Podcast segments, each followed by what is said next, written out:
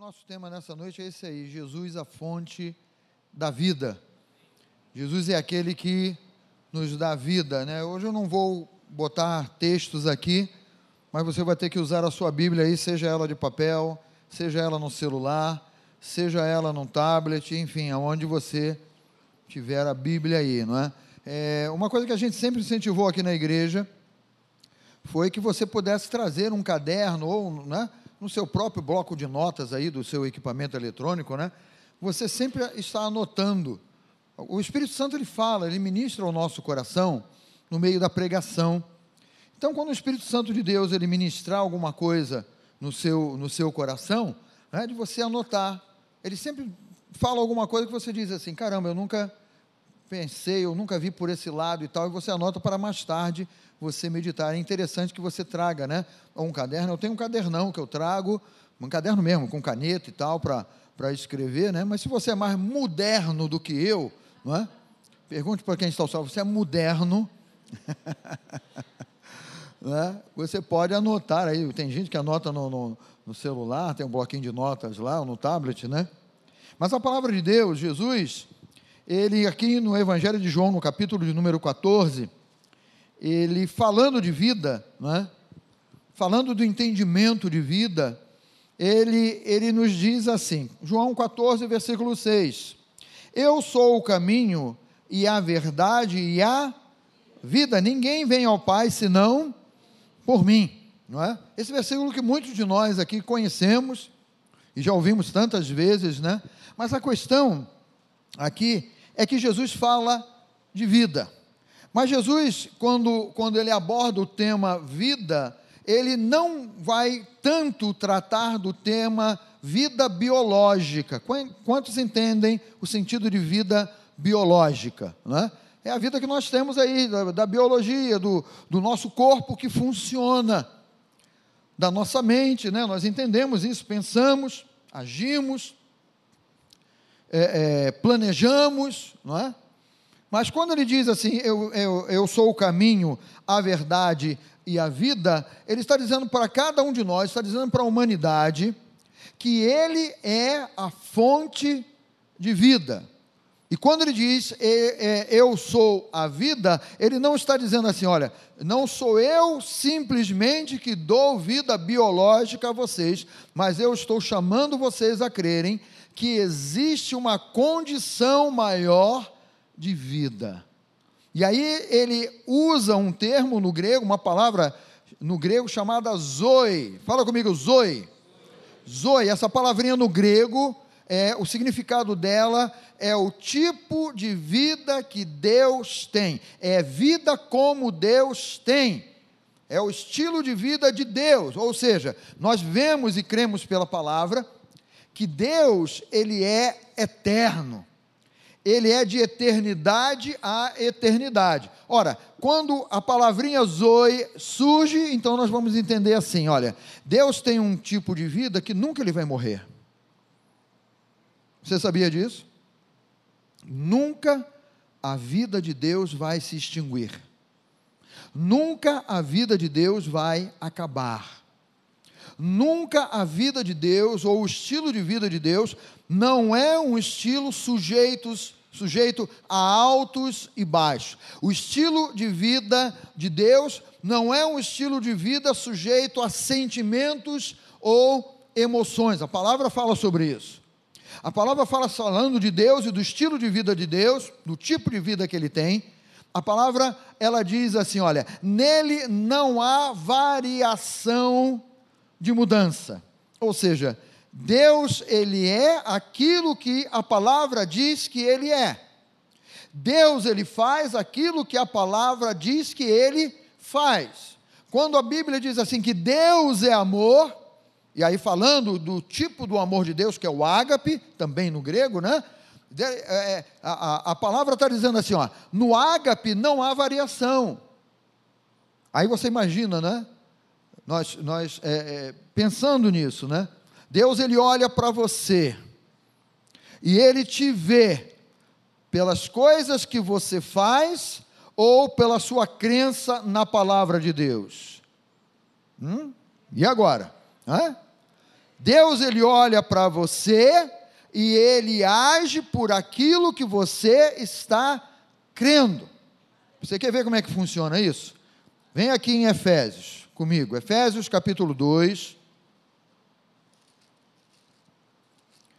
Se o ar-condicionado não ficar virando a página da Bíblia aqui, vai, vai ser uma benção.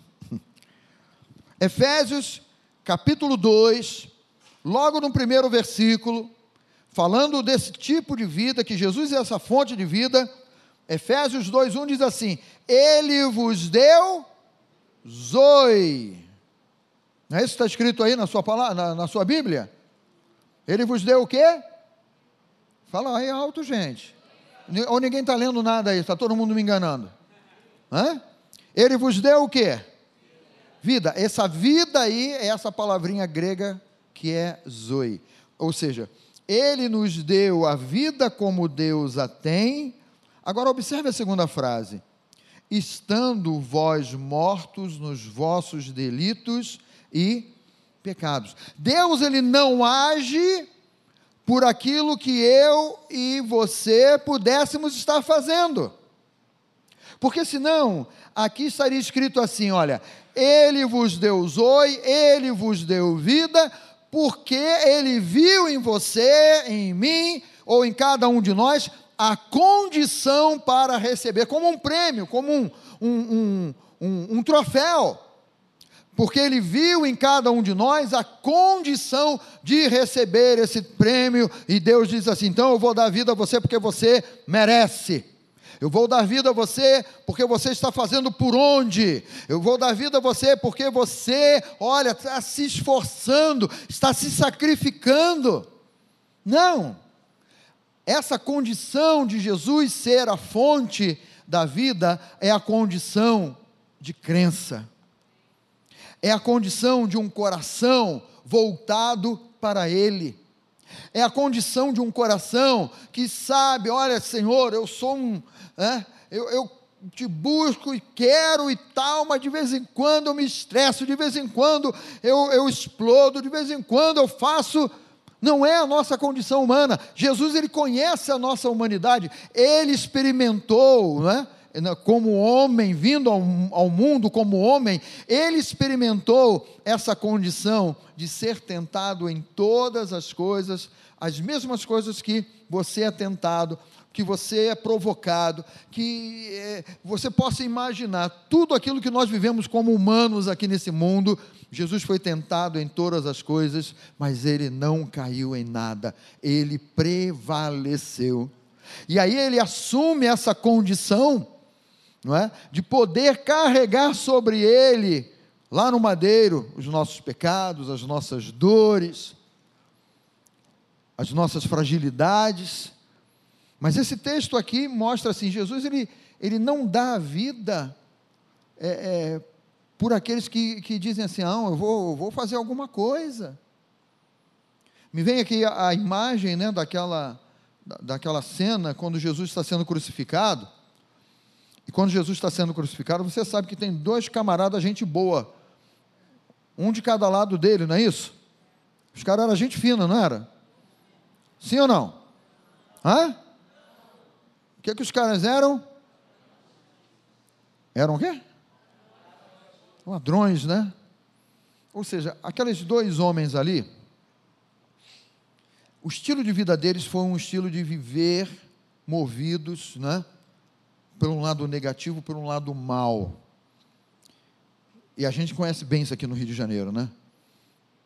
Se alguém ameaça você, você sabe ali é, o, o teu dinheiro, as coisas que você tem é fruto do teu trabalho, que você luta, que você é, é, junta para você comprar, para você ter o melhor dentro da sua casa. Aí vem alguém né, e diz assim: passa para cá a tua carteira.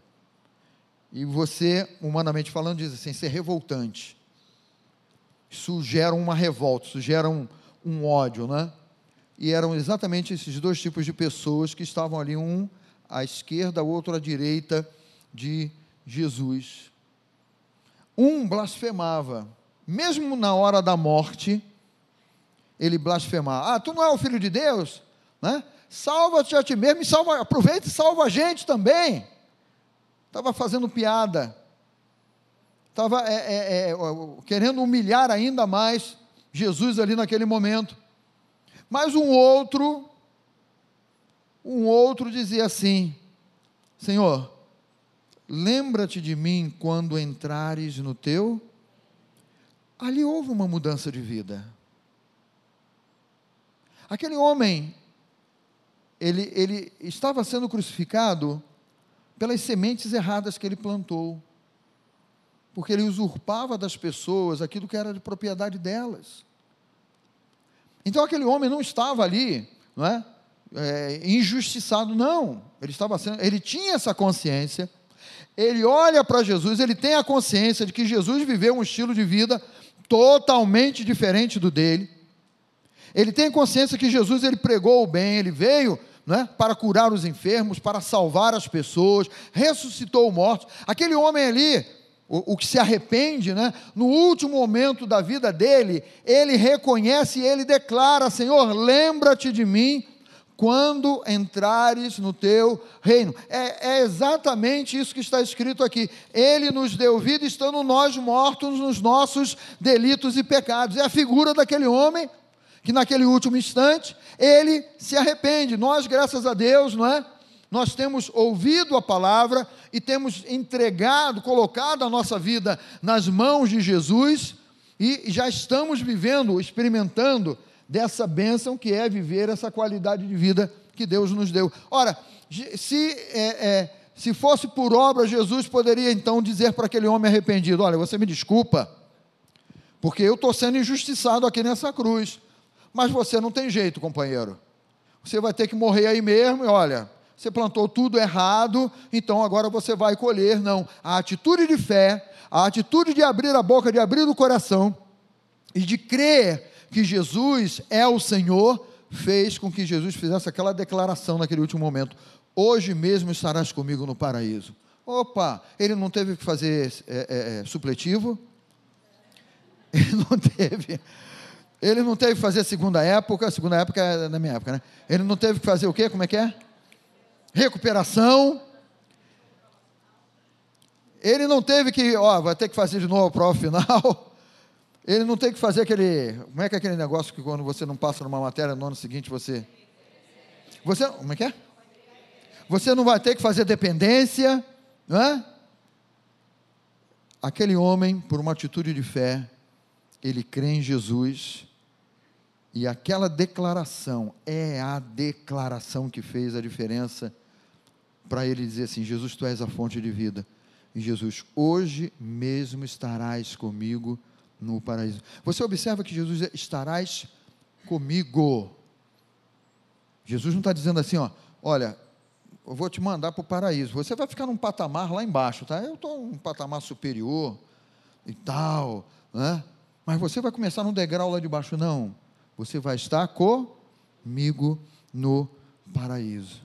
E aí você é, é, percebe, né? Ele vos deu vida, estando vós mortos nos vossos delitos e pecados, né?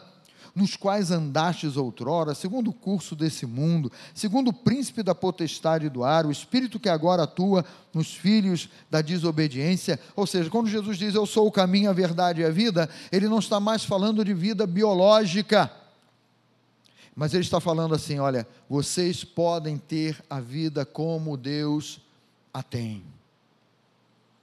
Muita gente, quando ouve isso, pode até pensar assim: poxa, mas eu estou vivendo, eu não, eu não creio, quer dizer, eu, eu até sou simpatizante por Jesus. Olha, eu ouço a palavra, poxa, legal, de vez em quando sou tocado, as minhas emoções, eu choro, não é? e tal. Mas eu estou vivendo a minha vida, eu não sou crente, eu não frequento igreja, mas eu estou vivendo a minha vida. E muita gente pensa desse jeito. Os crentes têm mania de dizer que vida, Jesus é caminho, a verdade é a vida, mas eu estou vivendo. Eu estou em outro caminho, eu estou vivendo um outro estilo de vida. É exatamente isso que muita gente não entende. Porque acha que viver biologicamente é o suficiente ou é aquilo que vai satisfazer, não é? Quando, quando nós vemos é, é, Deus lá no início, vamos lá em Gênesis rapidinho. Quando nós vemos Deus no início, né? Vamos aqui em Gênesis 3.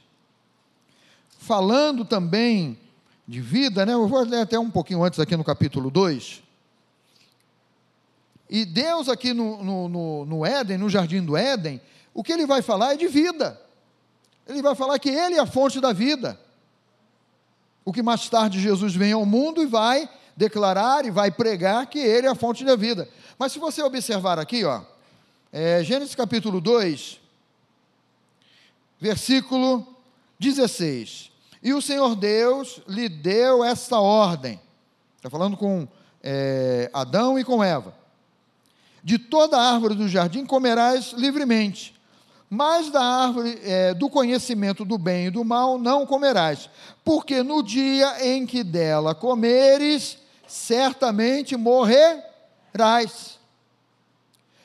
Ele está falando com um ser não é, que ele criou e diz assim: Olha, você tem nesse jardim a árvore da vida que você pode comer.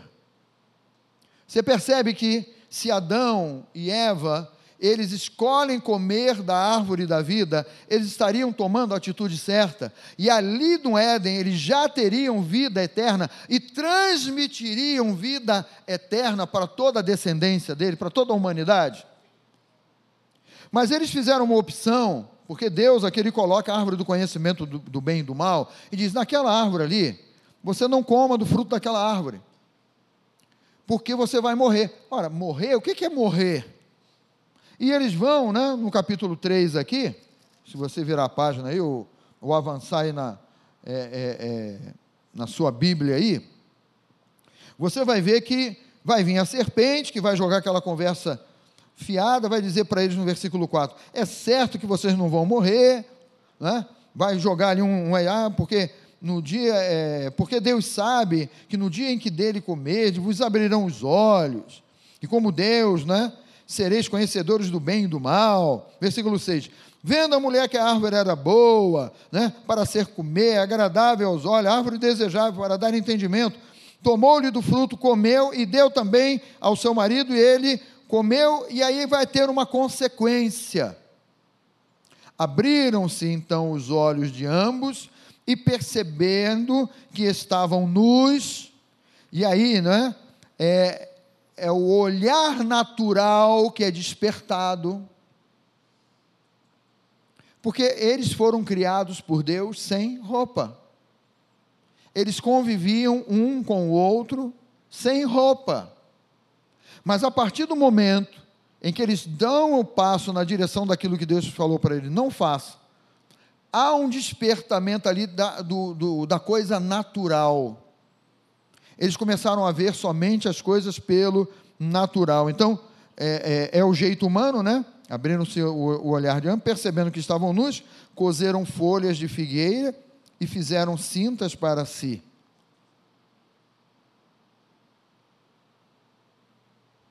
Você consegue perceber que se eles ficassem somente com a palavra de Deus, eles viveriam bem e viveriam e teriam a, a oportunidade desde o Éden de viver para a eternidade, o mal não teria entrado no gênero humano. Mas eles comem e biologicamente continuam vivos. Mas interiormente eles morreram. A vida eterna foi tirada de dentro deles. Mas eles continuam vivos. E muita gente hoje pensa né, nesse estilo de, de, de vida: ah, mas eu estou bem sem Jesus. Ah, mas eu não preciso de Jesus para tocar a minha vida. Ah, eu estou legal, eu estou vivendo no meu jeito, eu estou vivendo da minha maneira. Eu trabalho, eu tenho os meus recursos, eu trabalho, né? E, e, e o meu salário dá para levar um estilo de vida legal. Eu não preciso estar numa igreja. Eu não quero saber de Bíblia, eu não quero saber da palavra, eu não quero saber de nada disso. E não percebe que existe uma outra qualidade de vida que só Jesus pode dar, que Jesus é a fonte dessa vida que a Bíblia chama de Zoe, que é a vida como Deus a tem. Porque do mesmo jeito que lá no Éden, Adão e Eva perceberam, os olhos abriram e eles perceberam que estavam nus, né? e começaram a viver pelo que eles viam e não mais pelo que eles criam, aí lá houve o inverso, né? desse mesmo jeito, hoje, quando nós cremos em Jesus, quando nós cremos na palavra de Deus, quando, nós, quando o Espírito Santo fala e ministra ao nosso coração, há também uma virada de chave. Porque aí, do natural, você começa a crer no espiritual. E aí você vai entender por que, que Jesus diz assim: Eu sou o caminho, a verdade e a vida. A vida que vocês ainda não têm. Vocês estão vivendo biologicamente, simplesmente. Vocês estão enfrentando as situações aí na força de vocês, na capacidade de vocês, com a inteligência de vocês, mas Jesus está falando assim: se você crer em mim, vai ser gerado dentro de você uma vida superior, que é a vida de Deus. E aí o ser humano, ele deixa de ser guiado por aquilo que ele vê. Ah, mas eu estou vendo que eu estou nu, então eu preciso cozer uma roupa, pega folhas de figueira para cozer uma roupa, para cobrir a minha nudez. Cobrir a nudez e agir pelo natural. Mas quando você crê em Deus e recebe a palavra, você passa a viver por aquilo que você crê, não mais por aquilo que você vê. Quando você percebe, medita na palavra da obra que Jesus fez na cruz do Calvário, você percebe que realmente Ele carregou com as tuas dores, com as tuas enfermidades, com o nosso pecado. Ele nos deu vida, estávamos mortos, mas passamos a crer nele. Ele gerou vida dentro de nós. E sabe o que acontece no teu interior, como aconteceu no meu? E de muita gente que já entregou a vida nas mãos de Jesus. Sabe o que acontece? Aquele buraco aqui, aquele buraco interior, que todo ser humano tem dentro de si antes de crer em Deus, né? Aquele buraco ali, quando, quando você ouve a voz de Deus, quando você crê que Jesus é a fonte da tua vida, quando você diz assim, eu quero ter essa vida como Deus a tem, aquele buraco ele é saciado, ele é tapado. Ele deixa de ser um buraco negro. Por que, que eu estou dizendo um buraco negro? Você entende, né? É, é, quando o cientista fala que no espaço aí fora do, do planeta Terra existem buracos negros, né? Que até a luz entra ali e não sai do outro lado. É o vazio, é a ausência de luz, é a ausência de vida. Mas quando a palavra de Deus chega, esse buraco negro ele é tapado, ele é vedado e a pessoa não é, que estava vivendo daquele jeito, pô, eu achava que tinha vida. Ela começa a descobrir que Deus tem uma qualidade de vida maior e superior ela começa a perceber que vida espiritual é uma realidade e que não depende, que não depende das coisas que nós fazemos, mas depende das nossas é, é, atitudes de fé que são geradas pela palavra de Deus para que possamos ir tendo mais e mais entendimento daquilo que Deus tem preparado para nós. Quando, vamos lá na, na aqui no finalzinho da Bíblia,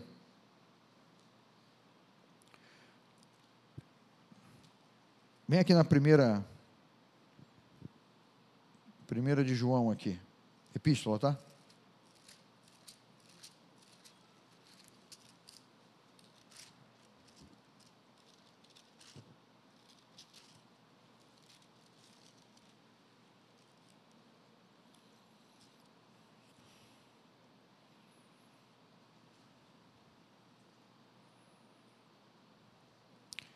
1 de João, o capítulo.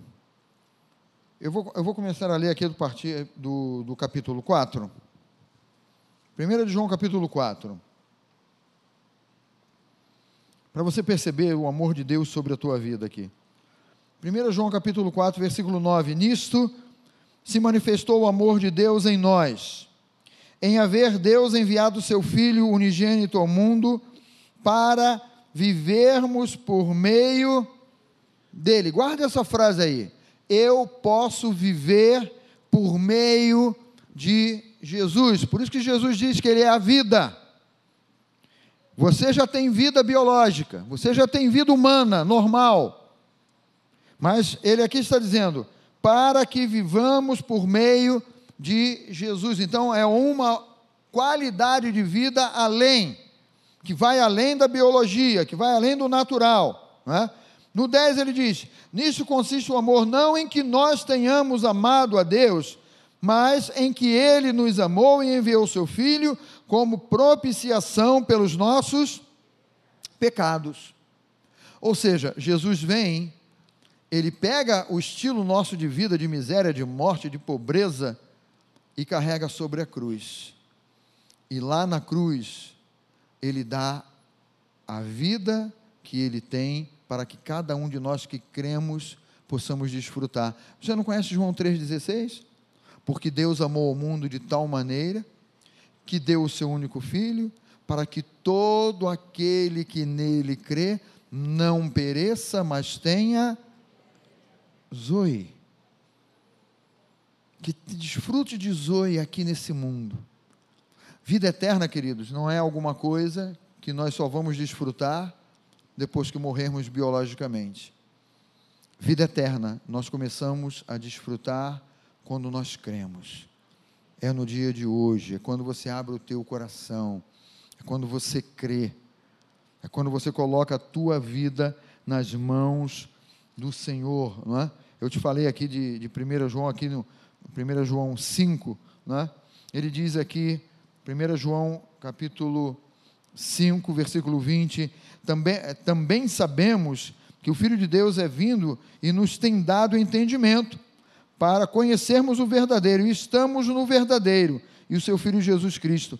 Este é o verdadeiro e a vida eterna, a vida Zoe. É Ele quem nos dá essa vida.